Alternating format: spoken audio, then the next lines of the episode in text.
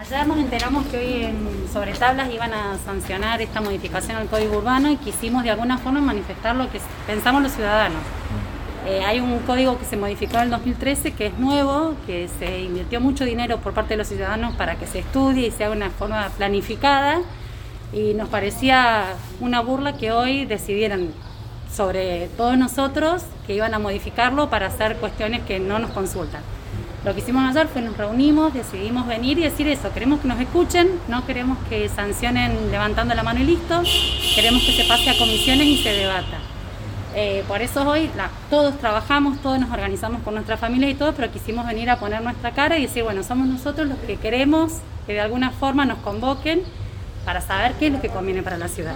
Es decir, de ustedes de alguna manera no se oponen al barrio, sino de que se respete o que se haga bajo las condiciones que tiene este código. Eso sobre todo, no queremos que de esto hagan un enfrentamiento de ciudadanos, no es quién quiere vivir y quién no, y dónde, y quién tiene más posibilidad o no Sabemos que hay una emergencia habitacional, no estamos en contra de eso, sabemos que todos queremos tener nuestro techo, pero queremos que se haga de una forma organizada. Estamos pensando en nuestros hijos, no es hoy ponemos un barrio acá y mañana tenemos problemas de cloacas, de agua, de gas, eh, todo lo que significa llevar lo que a futuro son mil viviendas en un sector de la ciudad.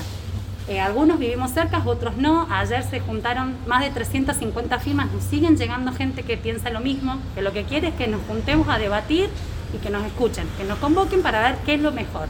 Hay lugares donde sí están permitidos y sí están preparados que no necesitan que se viole el código urbano que ya está sancionado. ¿Qué sensación tienen ustedes? de esto ustedes? Ayer. ¿Y cuál es la sensación de ustedes cuando fueron al consejo? ¿Con qué se encontraron? Eh, bueno, esta mañana cuando vinimos tratamos de que ser amables. Eh, algunas de las chicas se pararon y propusieron que se tratara en el orden del día porque eh, la nota que presentamos esta mañana y mm, hubieron algunos concejales que se dieron vuelta y muy respetuosamente nos escucharon mirándonos la cara y otros directamente nos dieron la espalda. Cuando se les ofreció entregarles en mano una copia de la nota para que supieran lo que manifestamos y lo pudieran leer, algunos dijeron no, no, no, nos trataron mal. La verdad que a mí me molestó la actitud de algunos porque son representantes nuestros. Con nuestro voto los hemos elegido y lo único que queríamos es que nos escucharan. Cuando quisimos darles una nota para que sepan qué es lo que estamos manifestando, nos dijeron que no. Otros sí fueron muy respetuosos. ¿Lo sorprendió esta actitud? Porque es algo nada más que presentar una nota y pedir que se los escuche. Eh, sí, no, nos la recibieron. Eso quiero destacar que sí nos recibieron la nota. Eh, fue la actitud personal de algunos eh, cuando quisimos entregárselas en mano. Eso fue. ¿Los notaste nervioso? Sí.